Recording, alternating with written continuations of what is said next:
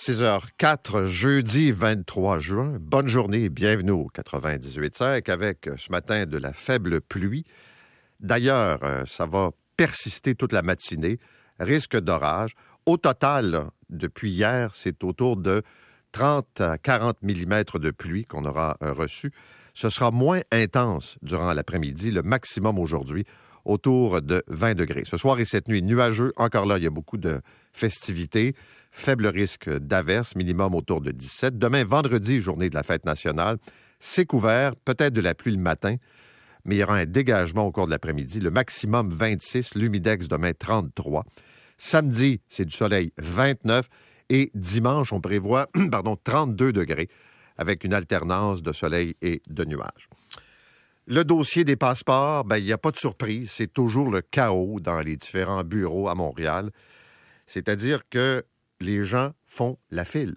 Les citoyens qui veulent voyager, qui ont acheté des billets, qui attendent leur passeport, qui ont respecté toutes les règles depuis des mois, alors que le gouvernement a renié sa promesse, a fait semblant que ça n'existait pas, le trouble.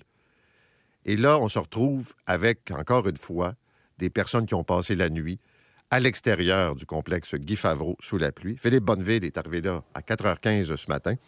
Et il y a presque autant de monde qu'hier, finalement.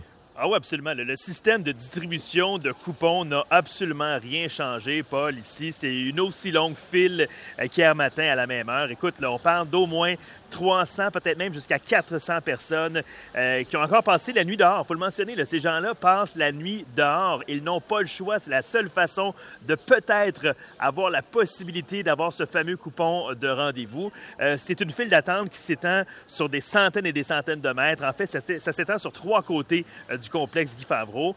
encore une fois, cette nuit, conditions difficiles. Il a plu abondamment durant une longue partie de la nuit. Il pleut encore à ce moment-ci. Et pour que les gens comprennent bien, les gens qui nous écoute, il y a à peu près la moitié des citoyens ici euh, qui peuvent passer la nuit euh, avec un, certain abri. Là. Ils sont un peu protégés parce qu'il euh, il y a la marquise du complexe Guy Favreau qui sert un peu d'abri pour ces gens-là. Ils sont quand même au froid, mais au moins ils ne sont pas complètement détrempés. Mais pour l'autre moitié des citoyens qui attendent comme ça, certains depuis trois nuits maintenant, eh bien, c'est sous la pluie battante. Là. ils sont couchés, certains au sol, d'autres ont des chaises de camping. Ils sont emmitouflés dans des sacs de couchage ou dans des couvertures, tiennent un parapluie ou un parasol. Certaines autres personnes ont décidé d'installer des bâches, comme on fait un peu en camping. Ils ont attaché ça euh, sur des arbres, euh, rue Saint-Urbain, euh, près de René Lévesque, et ils peuvent dormir au moins sous ces endroits-là. Bref, c'est vraiment pas des conditions faciles pour ces gens-là. Et la bonne nouvelle, cependant, c'est que au cours de la fin de l'après-midi hier, il y a des gens qui sont venus installer quatre toilettes chimiques au coin de Saint-Urbain de René Lévesque. On ne sait pas si c'est le gouvernement fédéral ou si c'est la ville de Montréal, mais au moins les gens ont accès à un minimum de dignité en pouvant aller à la toilette sur le coin d'une rue. Je te laisse entendre des gens que j'ai rencontrés encore une fois cette nuit. la question d'aujourd'hui, c'est est-ce qu'on va rentrer aujourd'hui pour la fin de semaine ou va falloir attendre toute la fin de semaine pour finalement rentrer euh, lundi? Fait que c'est surtout de pas savoir ce qui se passe, puis on n'a personne qui vient nous donner d'informations. Découragé, c'est euh, c'est incroyable qu'un pays euh, qui fait partie des G20 là, soit comme un pays en voie de développement où on fait la queue depuis des jours. C'est pas normal. Sous la pluie en, Sous la pluie en plus. Alors que c'est un grand complexe là qu'ils auraient pu ouvrir. Il y a encore énormément de frustration, de colère chez les gens ici qui sont quand même calmes, il faut le dire, mais beaucoup de colère parce que les gens dénoncent le manque d'informations, Paul. Depuis hier matin, il n'y a personne euh, du bureau des passeports qui a pris soin de sortir du bâtiment, de sortir des bureaux pour aller rencontrer ces gens-là, leur expliquer quelle serait la marche à suivre au cours des prochaines heures. Donc les gens se disent ici, ben on présume que la fameuse distribution des coupons de rendez-vous va recommencer comme hier à 7 heures ce matin. On ne sait pas si c'est vraiment à 7 heures. On sais pas combien il y aura de coupons distribués. Hier, c'était à peine 75. Mais là, comme je te dis, il y a 300 à 400 personnes qui font la file. Donc là, les gens commencent à se dire, si j'ai pas de coupons aujourd'hui, demain, c'est férié. Samedi, dimanche, ce sera fermé. Donc, les gens se préparent déjà à la possibilité de passer trois autres nuits et trois autres journées complètes ici pour peut-être avoir un coupon au début de la semaine prochaine, imagine. Oui, peut-être un mot aussi pour dire que les gens qui font la file s'organisent justement pour pas perdre leur place et éviter que d'autres personnes passent devant eux. Oui, parce que comme je te disais, il n'y a personne du gouvernement fédéral qui a pris soin d'organiser un quelconque système pour s'assurer qu'il n'y a pas de dépassement. Euh, il n'y a même pas de sécurité le présentement ce matin. Donc, euh, comme il y a eu des gens qui ont tenté depuis deux jours parfois de s'infiltrer dans la file, il y a des gens qui ont décidé de s'organiser. Le gouvernement fédéral ne les aide pas, eux s'organisent eux-mêmes.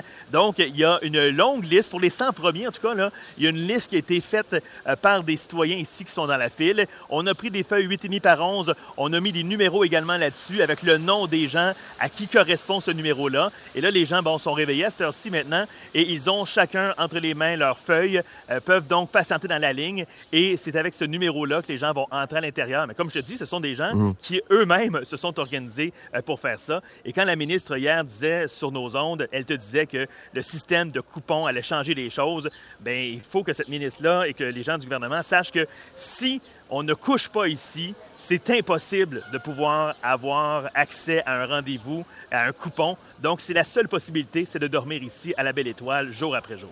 Merci, euh, Philippe. Et en parlant de la ministre euh, Karina Gould, à qui on parlait hier, je ne sais pas euh, comment qualifier ça, je vais vous laisser le soin de juger, mais à sa face même, le système de coupons n'était pas une mesure efficace pour éviter les files d'attente. On en a la preuve ce matin. C'était écrit dans le ciel qu'il y aura encore des gens au cours de la nuit qui passeraient des heures et des heures à attendre pour obtenir leur passeport. Voici ce qu'elle nous disait hier. Ce que nous faisons, c'est que tout le monde qui arrive doit recevoir leur coupon. On ne veut pas que les personnes font la file. Alors, s'ils arrivent aujourd'hui plus tard, qu'ils reçoivent leur coupon pour revenir à une autre journée avec une compte de rendez-vous parce qu'on ne veut pas voir et, et on ne veut pas que les gens doivent faire la file pour avoir un rendez-vous. Alors, c'est un changement de système. La preuve, c'est que, ou bien elle ne sait pas exactement quel était le système, parce qu'on n'a donné que 73, 75 rendez-vous hier, le coupon. Puis les gens qui n'en ont pas, ils font quoi? Ben, ils attendent. Et personne ne leur parle. Je sais qu'il y a des gens qui disent Oui, mais il y a des problèmes plus graves que ça dans la société. Euh, je comprends, là. Mais je veux juste rappeler que ce sont des gens qui, dans bien des cas, veulent retrouver des membres de leur famille pour toutes sortes de raisons. Il y a des gens qui, puis on a le droit de voyager, puis on a le droit de prendre des vacances. Puis il y a des gens qui ont fait toutes les démarches prévues, qui ont fait la demande. Il y a des gens qui m'envoient des courriels en disant on a reçu notre vieux passeport poinçonné qu'on ne peut plus utiliser en nous disant que le passeport nouveau serait acheminé par courrier. Et ils l'attendent, et ils l'attendent, puis ils l'attendent, puis ils ne l'ont pas. Fait qu'on n'a pas affaire à des gens qui n'ont pas pris les moyens pour renouveler leur passeport dans des délais qui étaient fixés par le gouvernement fédéral. La réalité, c'est que le gouvernement fédéral n'est pas capable de livrer le service. là, il y a des gens qui disent Ouais, mais est-ce qu'il pourrait, par exemple, prolonger le passeport? Où sont d'autres employés retraités? Je ne le sais pas. J'ai posé ces questions-là hier. Il n'y a pas vraiment de réponse. Et ce qui est au-delà, tu sais, quand j'entends le gouvernement qui dit Ouais, mais on réserve quand on a un passeport valide, c'est parce que là, il y a des délais à respecter. Puis votre gouvernement s'est engagé à livrer les passeports dans un délai. Et vous ne l'avez pas fait. Fait que de mettre ça sur le dos des citoyens, c'est un peu facile. Et quand on écoute la ministre, ce qu'elle dit, ce qu'on lui dit, ce qui se passe, deux phénomènes. Elle se fait endormir par les fonds-fonds. Et là, je comprends qu'il y a des gens qui font du temps supplémentaire. Mais ça fait des semaines, pour ne pas dire des mois, que ce qui est en train de se passer se profilait à l'horizon. Parce que c'est quand même ça qui, arrive. Puis, euh, juste pour en finir avec euh, l'industrie du voyage, euh, on a rappelé du côté de l'Office des transports du Canada qu'à partir du 8 septembre, de nouveaux règlements entrent en vigueur et on va donc obliger les transporteurs à rembourser les passagers. Rembourser, là. Pas créditer, mais rembourser. Ou encore offrir une nouvelle réservation si un vol est annulé ou considérablement retardé. Air Canada a déjà adopté un semblant de mesure, mais il y a beaucoup de transporteurs qui sont euh, assez contrariés de ça. Et on sait qu'il euh, y a toute la notion, euh, quelle est la responsabilité si c'est un orage, le mauvais temps, si les frontières euh, sont fermées. Mais là, ça veut dire que on ne pourra pas vous offrir un crédit. Puis rappelons-nous toutes les annulations qui ont suivi après la première vague de la COVID. L'inflation, 7,7% au Canada, c'est la plus haute marque depuis 1983. Le panier d'épicerie, on n'est pas loin de 10% Le prix de l'essence a augmenté euh, de façon spectaculaire. C'est 12% pour le mois de mai seulement, puis 48% en l'espace d'un an. Ça, c'est à travers le Canada. Je n'ai pas besoin de vous parler des autres euh, facteurs, euh, c'est-à-dire l'habitation, et toujours les mêmes raisons qu'on entend, c'est-à-dire la guerre en Ukraine, difficile d'avoir les matières premières, le coût de la main-d'œuvre. autrement dit, cette tendance à la hausse des prix n'est pas près de tomber. La Réserve fédérale américaine a augmenté son taux directeur. Les banques suivent. La Banque du Canada doit rendre une décision au mois de juillet, le 13, sauf erreur. Et on pense, en tout cas les analystes croient, que la hausse des taux d'intérêt sera aussi marquée. Et tout ça a un effet sur votre portefeuille. Pierre-Yves en a parlé beaucoup, il va en reparler. Mais c'est vrai que des gens qui renouvellent leurs hypothèques actuellement ou leur marge de crédit font face à des augmentations. Et là, que peuvent faire les gouvernements? Joe Biden, pour la première fois, vient de dire aux États-Unis on devrait avoir une pause cet été sur la taxe sur l'essence. C'est ce que prônent les républicains. Au Canada, il y a les conservateurs, entre autres, qui ont fait cette proposition. Ça a été refusé. Et là, ça dépend de votre point de vue oui, ça peut donner un soulagement, mais est-ce qu'en même temps, les pétrolières ne vont pas en profiter pour avaler la taxe qui n'existe plus? C'est ce que Bernard Landry à l'époque disait. J'ai beau baisser, ils vont prendre l'espace que je leur laisse. Et il y a toute la question aussi de la lutte au changement climatique. Est-ce que c'est un mauvais signal euh, qu'on envoie? Puis l'autre chose, est-ce qu'on va envoyer de l'argent directement aux citoyens. Là. Un autre rabais après l'élection, une baisse d'impôts. Puis là, on comprend que l'inflation, ça permet au coffre de l'État de se remplir avec les taxes. Puis les augmentations d'impôts payées pour des gens qui gagnent un peu plus cher. Mais est-ce que ça aussi, ça ne vient pas nourrir l'inflation? Moi, je ne suis pas un expert, là. Je vous donne un peu ce matin le portrait des enjeux. Sylvain Charlebois sera avec nous parce qu'il dit, dans le fond, concernant le panier d'épicerie, c'est bien beau, là, mais tous les produits augmentent, les produits frais principalement. Et qui va donner un coup de pouce aux consommateurs pour euh, gérer euh, cette croissance? C'est quand même euh, intéressant comme analyse, donc on lui parle un petit peu plus tard. Je veux vous parler de Karim Ouellette, puis je vais le faire avec beaucoup de retenue. On sait que hier, le rapport du coroner a été présenté. Et ce qu'on a compris, c'est qu'il est décédé. D'abord, il était diabétique consommation de drogue, et surtout qu'il était mort depuis deux mois, dans son studio, la porte débarrée. Et là, tu te dis, mais comment quelqu'un peut être décédé depuis deux mois sans que personne soit passé voir? Il y a toute la période de Noël, je pense qu'il y avait également sa fête. Et on a placoté de ça entre nous dans les corridors. Puis mon, objectif ce matin, c'est pas de porter un jugement sur ses amis, sur les membres de sa famille. Euh, est-ce qu'il avait décidé de s'isoler? Est-ce que c'était courant pour lui de disparaître? Ça peut arriver que des gens font le choix de couper les liens, de dire c'est terminé, je veux vivre seul. Puis des gens qui peuvent avoir des problèmes de santé mentale. C'est dur à croire que la solitude où le choix de la solitude te laisse mourir dans un tel état. Avec deux mois dans un studio, personne est venu voir.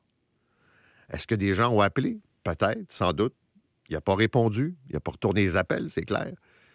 Puis je sais que la tentation est forte de juger. Moi, je vais me retenir parce que je ne connais pas le contexte. Je regarde juste les faits qui sont rapportés par la coroner dans le dossier. Mais en même temps, ça en dit long sur le phénomène de la solitude des gens qui vivent seuls. Son cas, lui, est particulier. On pense à une forme de suicide. Là, ça a l'air que c'est complications euh, reliées à la consommation de drogue et à son état de santé. Mais il y en a combien de gens qui ne voient personne? Il y en a combien de gens qui n'ont aucun contact? Les proches sont loin. Un appel une fois de temps en temps. Le nombre de personnes vivant seules à Montréal, au Québec, est en croissance. Juste ça, c'est un rappel. Et comme me disait un auditeur qui a été assez secoué par euh, cette nouvelle-là, c'est peut-être le moment de se dire passe donc un coup de fil à quelqu'un que tu connais, voir juste comment il va, si tu n'as pas eu de ces nouvelles depuis euh, longtemps. On va parler également de la situation en Ukraine. Euh, on sait que les leaders de l'Union européenne sont réunis et on devrait confirmer le statut de l'Ukraine et le président Zelensky qui s'est adressé à des étudiants canadiens euh, martèle toujours le même message, c'est-à-dire la crainte que euh, la planète oublie ce qui se passe dans son pays. Les Russes qui poursuivent euh, tranquillement mais sûrement leur avancée dans la région Est, dans le Donbass, mais c'est clair que c'est, disons, une guerre qui va s'étirer dans le temps, puis avec les impacts qu'on décrivait un peu tantôt concernant l'inflation. Docteur Arruda a fait le point de presse. J'ai écouté ça hier m'a pas convaincu de grand-chose, pour être bien franc. D'abord, moi, quelqu'un qui dit je prends vos questions, puis après ça, je donne pas d'entrevue, là, puis qui euh, a un mantra je n'ai rien caché, j'ai juste retiré des chiffres. Puis en plus, on a demandé à la directrice de la santé publique, que M. Arruda cite, de venir euh, nous expliquer. Refus catégorique de la santé publique à Rouen-Noranda. On apprend aussi par Radio-Canada que la fonderie Horn, qui est la source de pollution, des émanations de substances cancérigènes comme l'arsenic dans l'atmosphère, a décidé de quitter le comité de santé publique qui regroupe tous les intervenants parce qu'ils ne sont pas contents de la façon dont les choses se déroulent, qu'on vise maintenant beaucoup trop large. Et là, le docteur Arruda dit Oui, mais j'ai retiré ça, j'ai pas caché ça, puis il fallait aller chercher une analyse supérieure. Mettez-vous à la place des gens de ce coin-là, de Rouen-Noranda, puis du quartier en particulier, de te faire dire qu'il y a plus de cas de maladies pulmonaires, que l'espérance de vie est plus faible, que euh, le nombre de cancers est à la hausse, puis qu'il y a des enfants qui ont des poids trop bas. Puis que le docteur qui est en charge de la santé publique te dise, dans deux, trois ans, quand on aura complété l'étude, on vous dira s'il y a un lien entre la compagnie, sa pollution, puis votre maladie. Alors qu'il y avait déjà des premières indications. Puis là, il nous a dit hier que l'INES était pour. Euh, l'INESPQ, pardon, était pour euh, déposer, l'Institut national de santé publique, une étude dans les prochains mois. Euh, sérieusement, là, il m'a convaincu de rien. Et c'est toujours ça, l'enjeu de la santé publique puis des jobs. Et un médecin à qui on parlait hier, qui est du coin, là, qui est un urgentologue, qui dit il n'y a pas un gouvernement qui permettrait à une compagnie comme cette fonderie de s'installer dans le cœur d'une ville puis de polluer, comme c'est le cas actuellement. Et euh, c'est pas, disons, le meilleur euh, citoyen corporatif. Alors, on va vous en reparler tantôt. Et puis, vous dire également, je pense que ça, c'est euh, une bonne nouvelle.